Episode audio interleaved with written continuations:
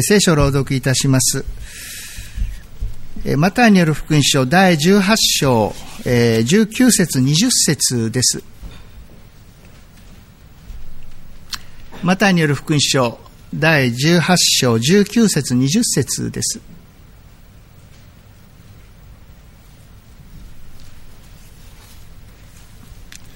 新約聖書34ページです。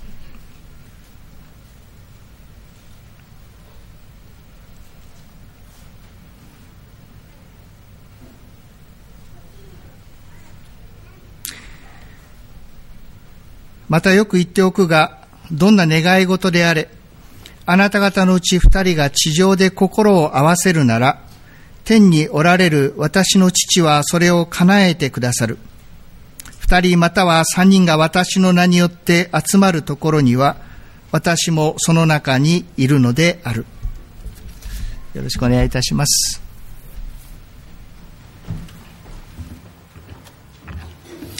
恵みと平安がありますように。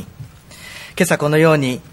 えー、大切な礼拝の時、また午後には、えー、八王子正会として御言葉の御用の機会をいただき、幸いに思います。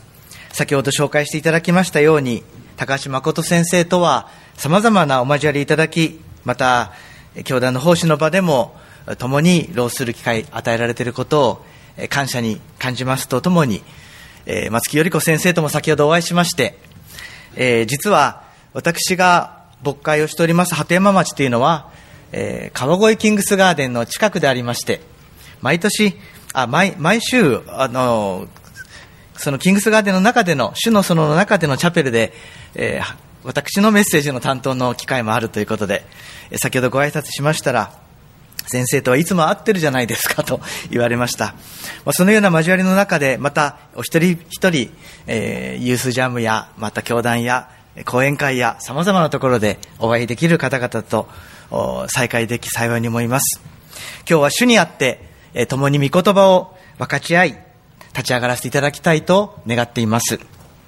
一言お祈りいたします。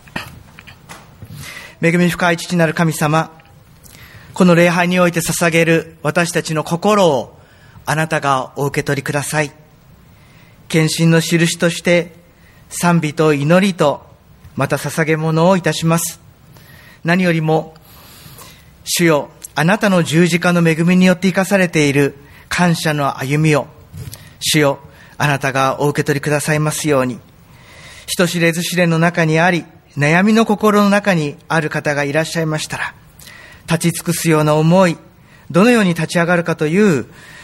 中にある方がいらっしゃいましたら、どうぞ御言葉を注いでくださり、精霊様が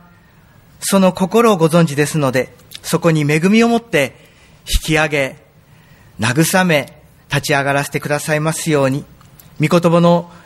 を聞く中で、神様の御声として、主よ悔い改めに導かれる心をもう一度砕かれ、ただキリストにあって生かされる歩みへと招いてくださいますように導いてください。紛争が続いております。主よ憐れんでください。一時も早い停戦と、また各地で奉仕される方々の平和づくりの技に、どうぞ力強めと必要を備えてくださり、和解の道が備えられますように、平和の道を知らない愚かな人間に、主よあなたの御心を悟るそのようなあなたの導きを備えてください。被災地にも回復と、また癒しと与えてくださいますように。尊い主イエスキリストの皆によってお祈りいたします。アーメン。今朝の聖書の箇所は、マタイによる福音書第18章の二人または三人が私の名によって集まるところには、私もその中にいるのである。というこの御言葉を共に心に響かせたいと思います。私もその中にいると、イエス様が、イエス様ご自身が私たちの交わりの中にいてくださる。特にここは、二人また三人が私の名によってと二十節にあります。このえー、イエス様の皆によってというのは、一つの受け止め方によりますと、イエス様の皆によって立つ、教会に共に生きる姿であり、また私たちはイエス様の皆によって祈りますので、祈りの交わりの中に共にいてくださる、主イエス。イエス様は祈りの交わりに共にいてくださる、このことを今日皆さんと一緒に受け止め、またどうぞ形作っていただきたいと思うんです。コロナでしばらく交わりが途絶えたり、マスクのせいで顔のこう一部分だけ、えー、見える。えー、スーパーとかで会いますと、えー、この目しか見えませんから目を見ると目があって、あ、知ってると思ったら知らない人だった。えー、とりあえず会釈だけして通り過ぎようとかですね。お互いいろいろあると思います。えー、私の場合このヒゲがトレードマークみたいなところがあって皆さんなかなか気づかないんですが、あの、そういう中で、しかし、えー、そのようなこう距離ができてしまった、あるいは、えー、しばらくネットで直接お会いできてない方々がいるとか、いろいろなことがあります。寂しさをそれぞれ感じたと思いますが、祈りの交わりをもう一度形作るということを私自身テーマにしています。ですから、えー、ああ、今どうしようかな、声かけようかな。そういう時にお互いに一緒に祈りませんか？と声かけ合うように。また、この、ちょっと恥ずかしいな、まだそういう趣味の話はするけれども、信仰の話はしてないって方がいても、せっかくなので、今年はコロナの、えー、3年間の反動としてですね、勇気を持って一緒に祈りません？こう言い合えるように。また言われた時に、あれ？この人、普段そういうこと言わないはずなのにと思わないで、ですね、あ、そうですね、祈ってください。じゃあ私も一言祈ります。普段、祈祷会に出ていなくても、ああ、そうだ、祈祷会に出てみよう。そして、えー、出席してみて、それを何回か続けて、祈りの交わりが形作られるように、なかなか会えない場面でも、ズームをつながって一緒に祈りませんか？そのようなことを重ねていく、そういう、えー、コロナ3年の後の交わりの時ではないかなと思うのです。私もその中にいるとあります。とあります。これはイエス様が共にいてくださる。このことを表すキーワードがありまして、インマヌエルという言葉があります。これはイエス様のご性質を表す尊いお名前の一つとして、ナザレのイエスというお名前がありますが、インマヌエル、先ほど私は予想していませんでしたが、クリスマスの賛美が歌われました。きっと何か理由があるのかなと思いますが、おそらくそれもまた、ここで、歌えたという喜びがきっとあるんだと思います。クリスマスの喜びの一つが、インマヌエル、イエス様が共にいてくださる、共におられる神として来てくださった、そのことが、このクリスマスメッセージです。少し開きたいと思いますが、マタイの一章20、えー、この21節から23節まで、クリスマスの時に天使が現れて、そして、えー、ヨセフに語りかけられます。マタイによる福音書一章21節すいません。私なぜか、今日ちょっと口が乾くので水を飲みながら お、どうぞお許しください。マリアは男の子を産む。その子をイエスと名付けなさい。これとっても大事な名前を付けるということです。マリアは母、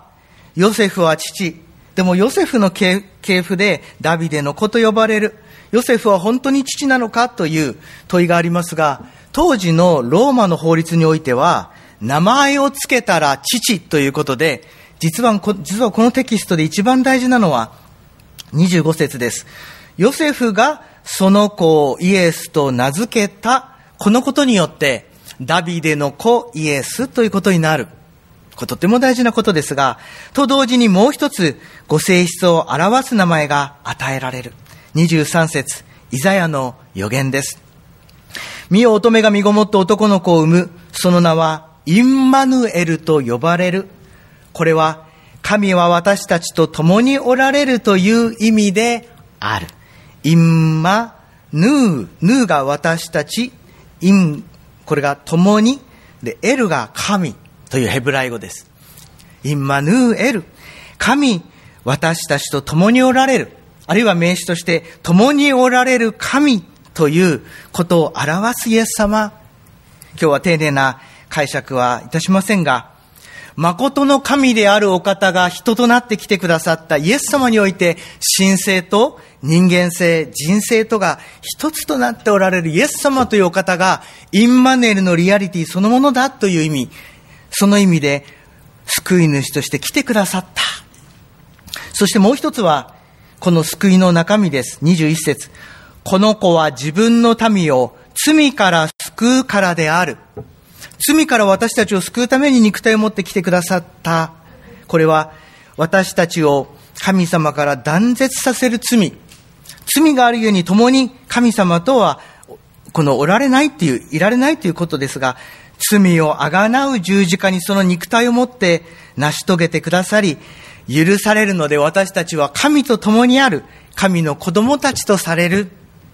この恵みがインマネルという一言に、こう、このですね、凝縮されているのです。私の育ちました教会、母教会は、インマヌエルという名前がついた団体に所属しておりまして、インマヌエル総合伝道団のインマヌエル横浜キリスト教会と言います。えー、先日帰りましたら、えー、ふるさとに帰るのは良いなと思いまして、ホーリネスの横浜教会のクリスマスでのメッセージをしたんですが、その後、実家に泊まってですね、えー、過ごしました。新幹線が通るんです。そして、えー、こう、両側通りますと、5分おきぐらいに新幹線が通る。私は、やっぱり新幹線見るのはいいなと思うんですが、住んでる人はいつも5分刻みに起こることなので何とも思わない。私はいつもカメラを持ってそれを撮ってですね、そして朝早く撮りましたら、十字架と新幹線と朝日が重なって、ああ、いい映画撮れたと、思いました。それを母教会の方に見せたら、それを見て、私たちが通っている教会ってこんなにいいんですね、とこう、改めて再発見だったそうです。その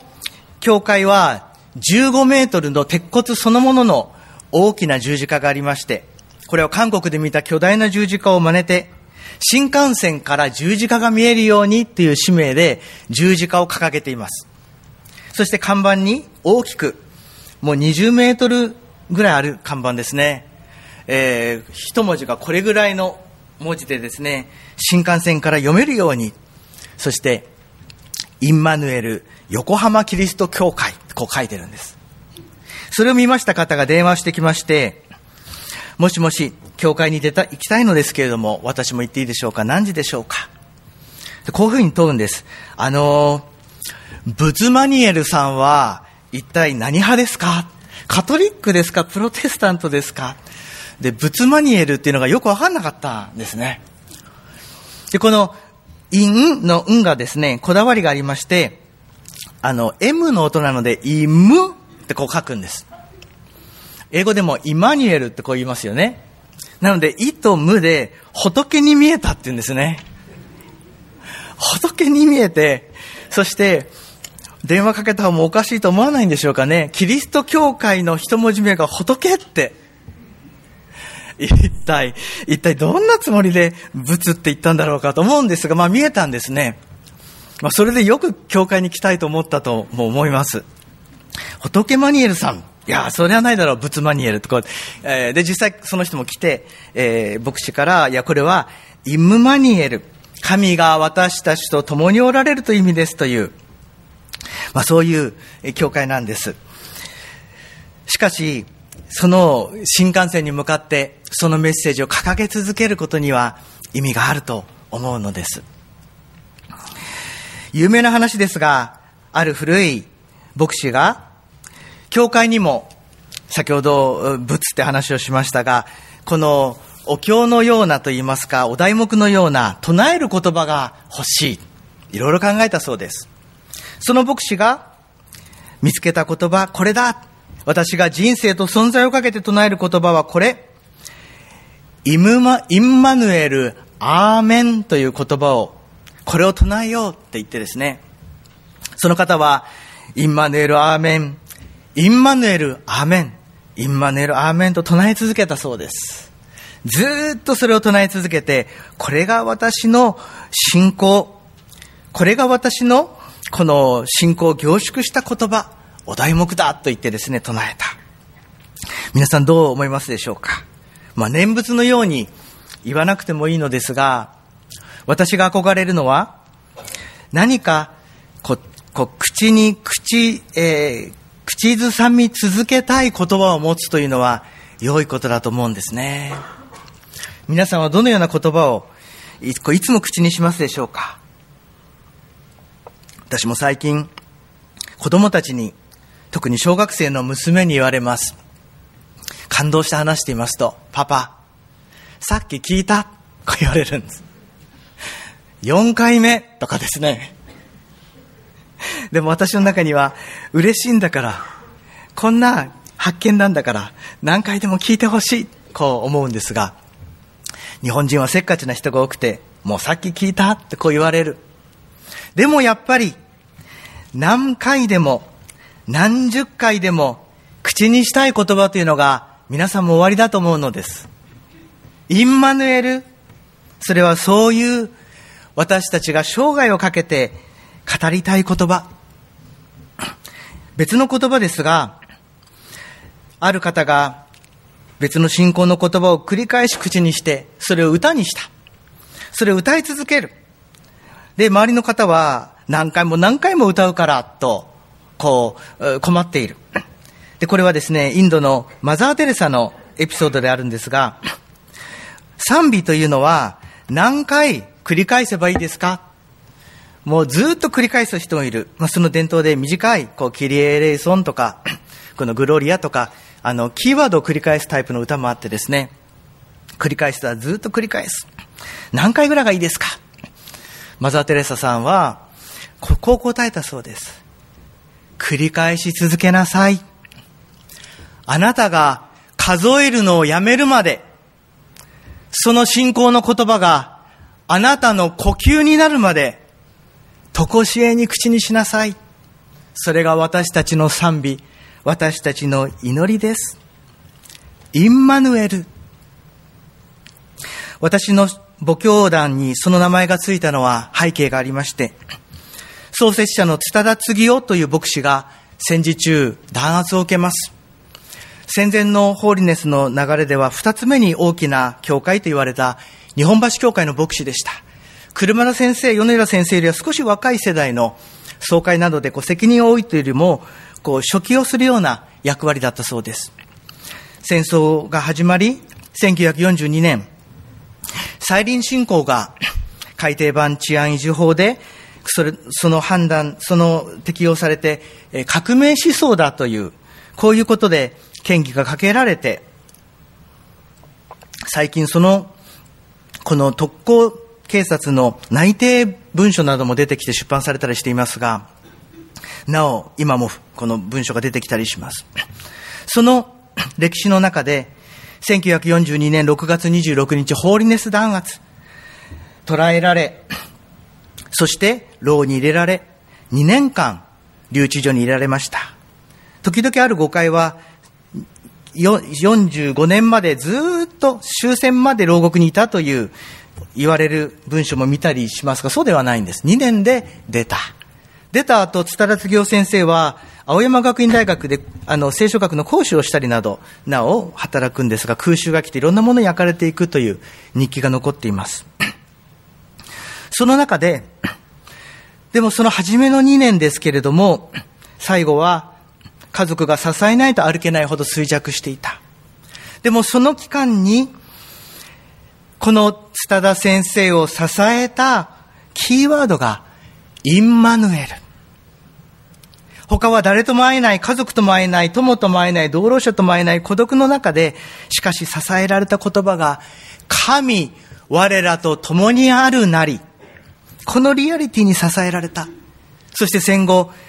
回復していくときに、たとえ何がなくても、神が私たちと共におられる。このマタイ福音書は、その共にいる神、インマヌエルとして来てくださったイエス様を証しします。ある方は、三本柱がある。インマネルの三本柱。一つ目はこの、マタイ福音書一章。その名はインマネルと呼ばれる罪からの許しとしてのインマネル。そして真ん中の柱は先ほどの18章。祈りの交わりに共におられるインマネール。そして3本目は一番最後の世界選挙に使わすときに、見よ私は世の終わりまであなた方と共にいるなりと、この宣教に使わされるものと共にいるインマネール。私たちが証をしに出ていくその時に、イエス様が共にいるという、インマネルの三本柱と、小林和夫先生は教えてくださいました。ところが、三本だけではないのです。その上に、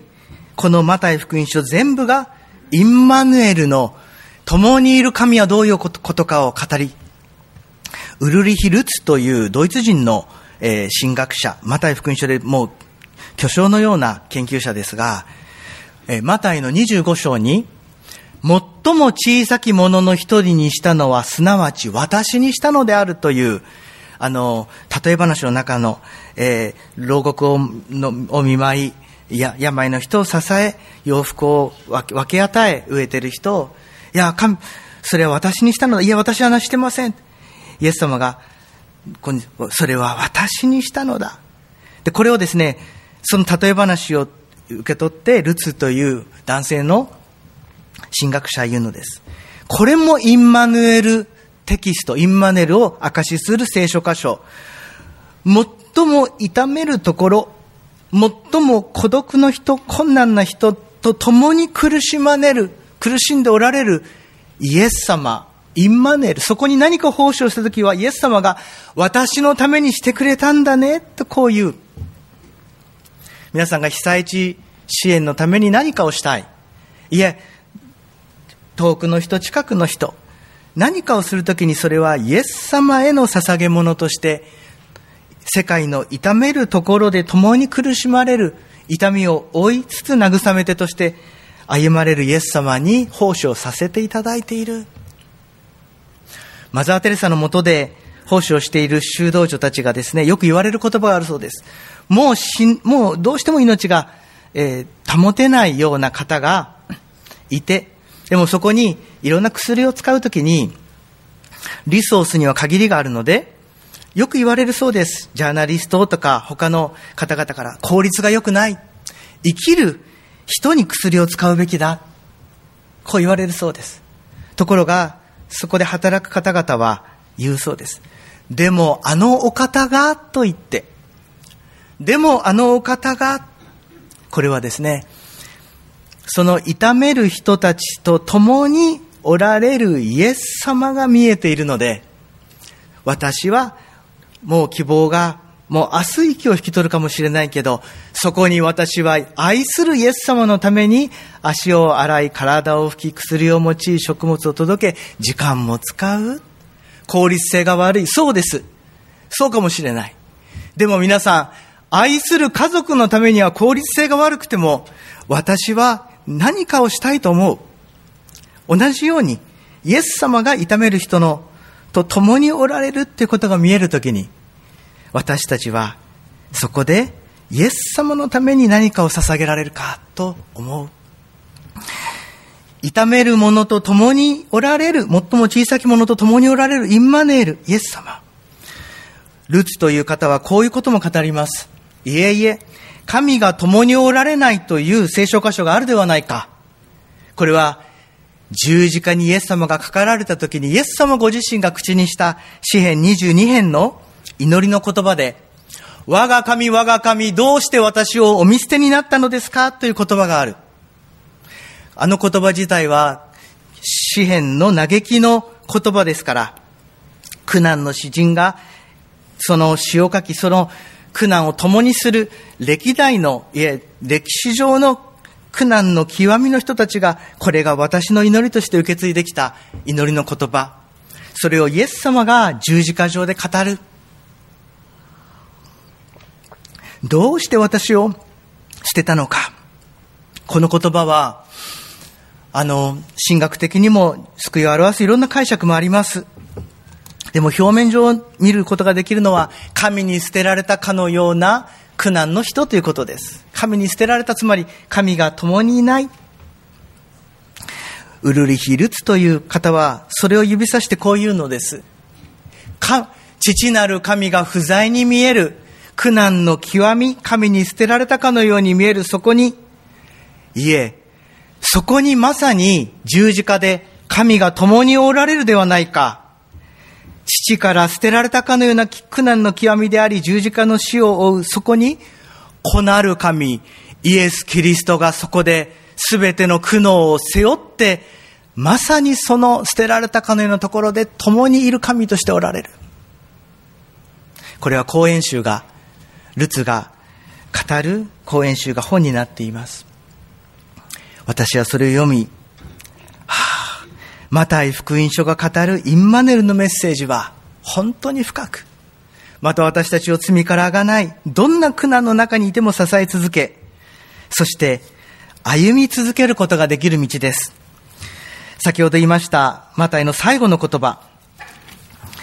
28章のですね、最後の言葉です。えー、見よ、23、20節。28章20節私は世の終わりまでいつもあなた方と共にいる。いつもあなた方と共にいる。これはいつもですが、直訳をしますと、すべての日々でが直訳です。複数形の日、days ですね。all days が多分直訳なんだと思います。それをいつも、ですからこのいつもには訳種幅がありまして、いつも、いつまでもとか、それを言い換える牧師はいついつまでもと言ったりします。ピーターソンという聖書の本当に名訳を生む、紡ぎ出す方は、ここをイエス様が共にいてくださる。いつものところをですね、day after day after day とこの日っていうのを3つ重ねて、この日、今日、そしてその後の今日、その後の今日においても、そしてとこしえに、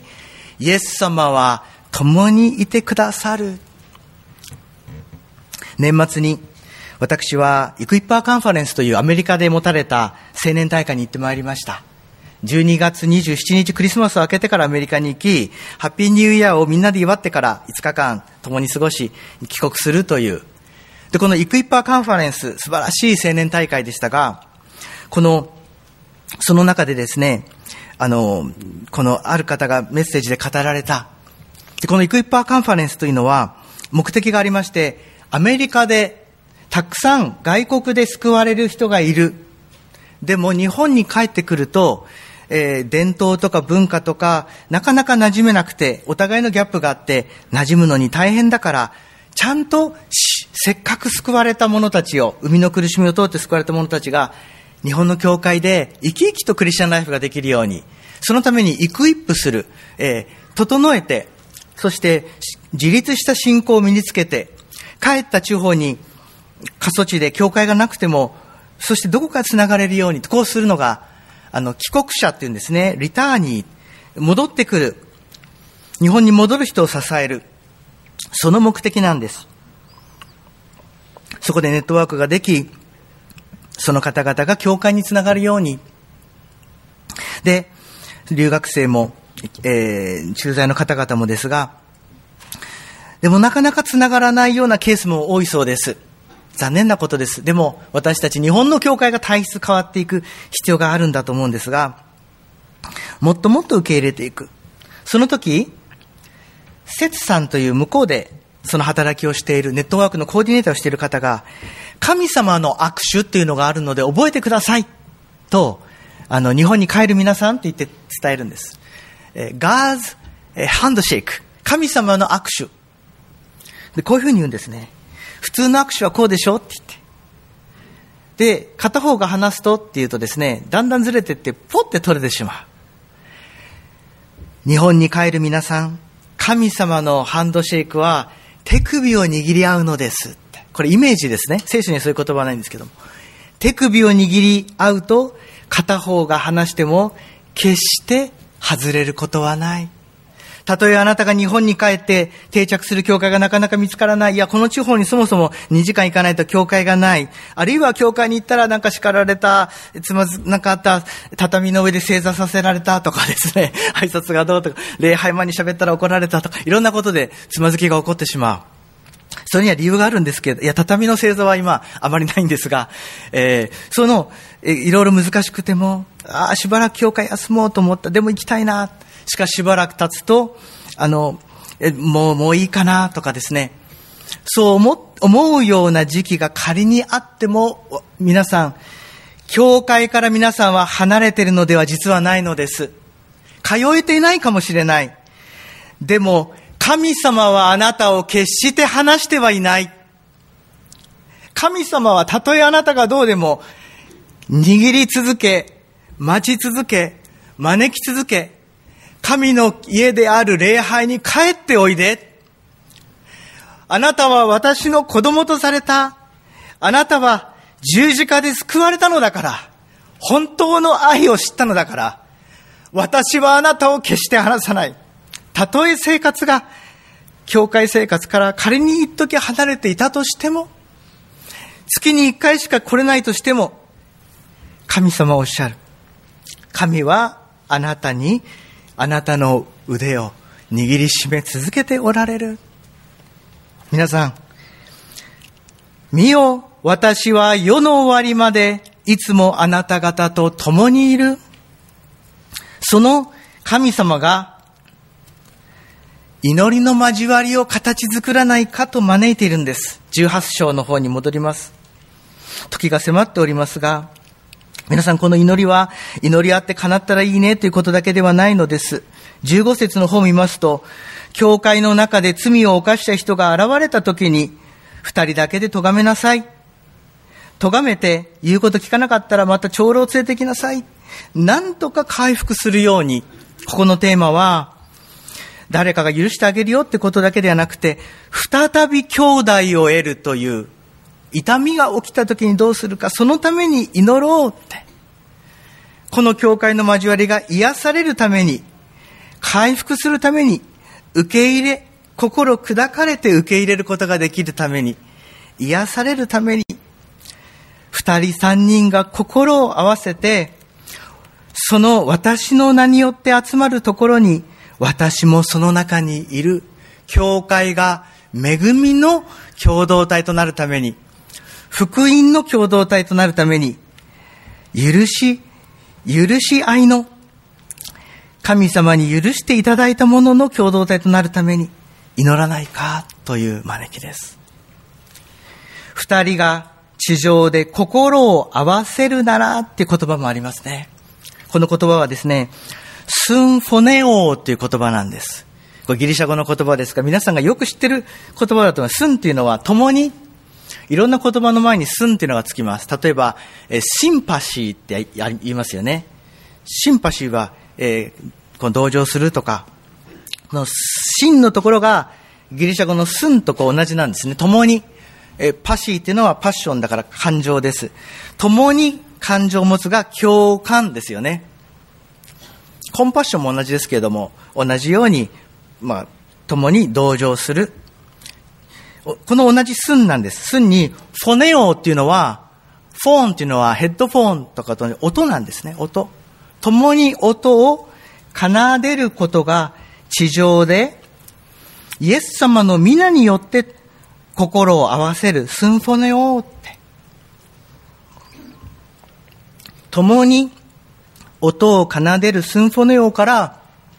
シンフォニーという言葉が生まれたという言葉なんです。ですからこの心を合わせるとみんな同じ言葉、みんな全く同じ言葉、ホーリネス教団らしい、八王子教会らしいとか、そういう言葉ではなくて、みんながそれぞれのシンフォニーはフルートの音色、バイオリンの音色、打楽器の音、様々、みんなが違う音を奏でながらもみんなでイエス様の式に合わせてハーモニーを奏で、それぞれの賛美、それぞれの祈り、それぞれの証が大きなシンフォニーとなるそのただ中に私がいる。共にイエス様を中心としたキリストの体を立て上げていきたいと思います。最後に一つのお明かしをさせていただきたいと思いますが、その先ほどのアメリカの大会に行った時に関裕也先生に、えー、呼び止められまして、お話をしていましたら、実は関裕也先生のこのロサンゼルスにある教会ので事故が起きた。日曜日、えー、ごめんなさい、日曜日ではなくて、キャンドルサービスがあった翌朝、2階に街道があり、コンクリートの床があり、その下に駐車場があって自動車を止められる。朝行ったらそのコンクリートが崩れて、まあ日本ではそうないことですけども、トラック2台分、ゴシャンと落ちて、こう、写真も見せてもらったんです。とんでもないことが起きた。だから私たち訪問できなくなってしまったんですが、それからいろんな手続きがある。あれを準備しないと、これを準備しないと。そうしますと、その思いを持って動き出そうと思った時に、ゆうや先生は、ちょっと待てと思ったそうです。まだ動かないで、まず祈ろうと思った。神様に、神様この中にあっても、あなたの恵みがあるはずです。あなたの導きがあるはずです。祈りながら、このトラブルと対応できるように。で、教会の皆さんに、まず祈ろう。それから、保険屋さんとかオーナーさんとかいろいろ新しい場所とか調整していった。みんなで気づいたのは、守られていたんだ。その崩れる直前の夜までキャンドルサービスで2階にはいっぱい人がいた時は崩れなかった。まるで天使が支えていたのかなって語り合ったそうです。守られていたんだ。そして、これが本当の教会を回復するための試練だ。その次の週は青空礼拝だったそうです。芝生の上でみんなで礼拝をした。その次の週に、韓国の長老教会の集会室を間借りできるようになった。でみんながさあ礼拝できる。でも、その前に30分先にお祈り会をしよう。みんなで一緒に祈るところから再出発をしよう。ゆうや先生が私に語ってくださったのはこういう言葉です。たとえコンクリートの街道が崩れるとしても、キリストの教会は祈りによって立つ。たとえ建物が崩れるとしても、いや皆さんこの素敵な街道が崩れないように 大事にメンテナンスされるといいと思います。本当に大事になさってください。でも、たとえ目に見える制度や入れ物や様々なもの、コロナの試練で私たちいろんなものを憂いを感じていますが、たとえそうだとしても、それをも見据えながらです。対応しながら。しかし、本当のキリストの体は、キリストの教会は祈りによって立つ。共におられるイエス様が私たちと共にいてくださる。ここから立ち上がることができる。お祈りいたします。恵み深い父なる神様、八王子聖会としてあなたを仰ぎ、そして御言葉を求め、神様、この礼拝を私たちはあなたに捧げています。本当に多くの賜物と多くの恵みを思って育まれている八王子教会をますます主が守り支え導いてください。そしてもう一度コロナの明けてから祈りの交わりをさらにさらに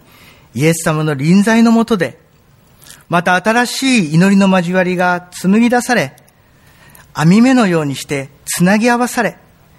そして互いにイエス様の皆を呼び交わる信仰共同体として培ってください。